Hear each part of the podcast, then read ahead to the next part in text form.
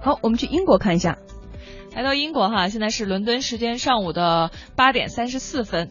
英国最大的商业银行汇丰银行啊，从今年的四月份就开始说评估总部迁离伦敦的这个问题。现在呢，汇丰银行是发表声明说，公司呢对总部选址的评估时间啊是超出了预期，今年估计很难做出决定了，要到明年再说了。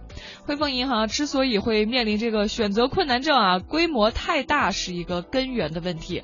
从资产规模来看呢，汇丰已经是。是当今世界上第四大的银行集团。之前呢，就业内人士猜测说，汇丰银行可能会考虑将总部设在中国或者美国的其中一个地方，因为只有这样啊，它的资产规模才不会显得说比所在国的经济总量还要大。虽然这个选址还没有结果呢，但是和英国政府的磋商呢，已经取取得了一些成果。英国财政大臣乔治奥斯本呢，已经对银行税、高管任用制等等进行了调整。新的制度呢，将会更加强调管理者的个人责任。